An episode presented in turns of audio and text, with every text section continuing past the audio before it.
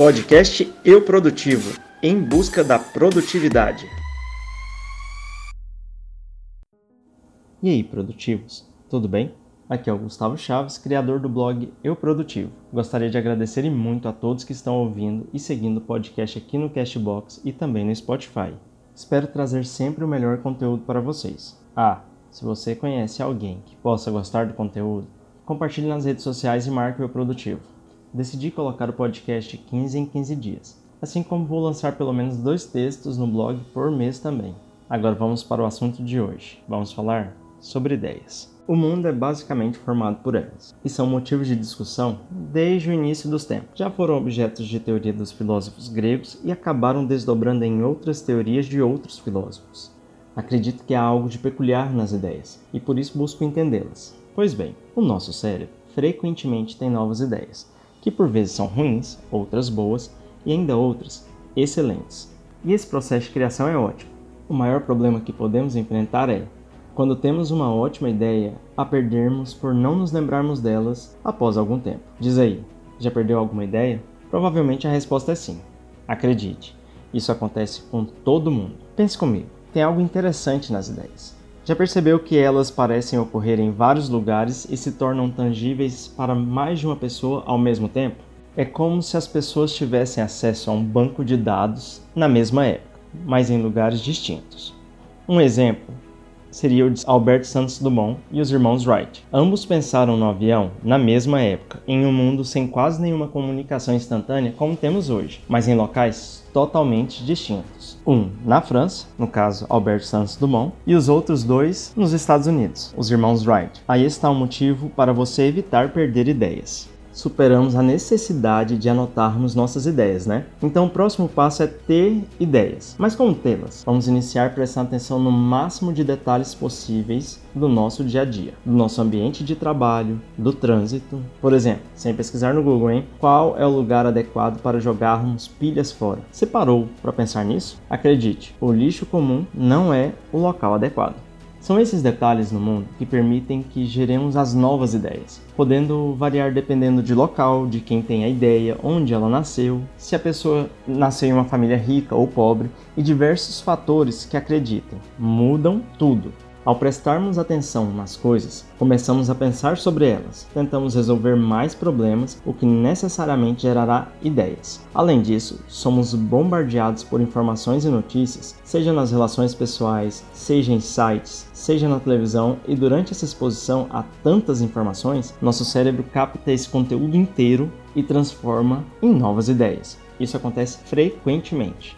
Após surgirem ideias pensamentos, necessidades na sua mente, corra e anote. Só vá pensar se serve para alguma coisa depois de anotar a ideia. Não deixe com que ela escape. É importante anotar em lugares que sejam difíceis de perder, como por exemplo o bloco de notas do seu celular. Uma vez que quando anotamos em algum papel ou pedaço de papel, podemos esquecer de guardar e levar a ideia para casa. Já falei sobre um aplicativo que uso no blog, o Simple Note. Gosto dele pois a sincronização é instantânea, podendo iniciar uma ideia no celular e finalizar ela no computador e vice-versa. No texto ainda citei o Google Keep e o OneNote, que podem ser alternativas interessantes que já estejam talvez no seu celular. Então, já temos uma ideia e ela está anotada. Não precisamos decidir se ela é boa agora. Pode ser depois, porque agora você tem que buscar saber se alguém já não teve essa ideia e se você pode usufruir da solução criada por essa pessoa. Se sua ideia ainda não está em prática, aí começa a análise, para saber se vale a pena investir ou não naquela ideia.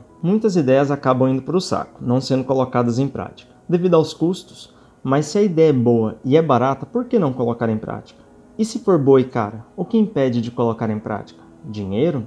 São perguntas que você deve se questionar. Vou dar um exemplo. O site é produtivo surgiu da minha busca por um site com conteúdo que me desse dicas de filmes, seriados, livros, aplicativos e informações relativas à melhora da minha produtividade. Como não encontrei um na forma que eu queria, acabei desenvolvendo o Eu Produtivo. Lembrando, nunca descarte nenhuma ideia, reafirmo, nenhuma. Digo isso em caixa alta, hein? Pois geralmente nosso cérebro está buscando formas de sanar nossos problemas de forma eficaz. Se é um problema comum, deve ser uma boa ideia se estiver em dúvida, questione pessoas próximas se elas não teriam interesse em um produto nesse sentido. E se não consegue colocar em prática a ideia, passe ela para frente. Sugira para alguém uma parceria, mas não perca a ideia.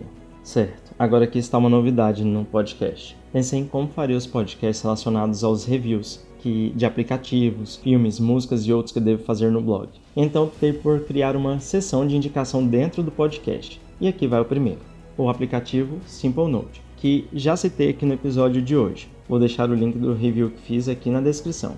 Por que estou indicando ele? Porque ele é de longe o mais simples e mais completo app que já vi para tomar notas. Tem aplicativos próprios para Linux, Windows, Mac, Android e iOS. E a sincronia é muito boa, tão fluida que posso iniciar a escrita em um dispositivo, continuar no outro e terminar em um outro, bem tranquilamente. Além disso, você pode criar etiquetas para facilitar que você encontre a nota baseada em um tema específico. Bom, eu faço isso. Eu escrevo o roteiro do podcast nele. Gosto muito mesmo. Se começarem a usar, digam que acharam para mim. Isso é muito importante. Esse feedback ajuda o crescimento do podcast. Bom, vou lembrar que escrevi um e-book comparando contas digitais. Ele está disponível gratuitamente no blog e vou deixar o link aqui na descrição.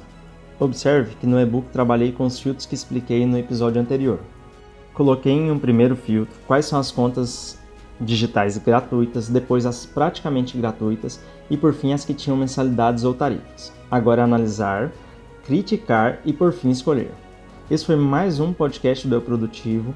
Eu fico realmente grato com o progresso do podcast e acho que tenho demonstrado o que tenho dito, como por exemplo os Baby Steps do episódio 2 onde falei que o importante é dar o primeiro passo, ainda que sejam necessários vários pequenos passos para alcançarmos o que queremos.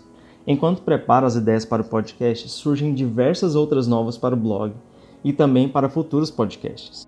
É muito bom poder compartilhar as experiências com vocês, porque me torna mais reflexivo e aumenta a minha criatividade para trazer novas ideias, novamente aplicando o que falei nesse podcast.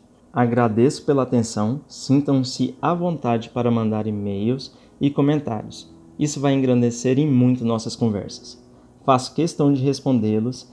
Até a próxima. Tchau, tchau.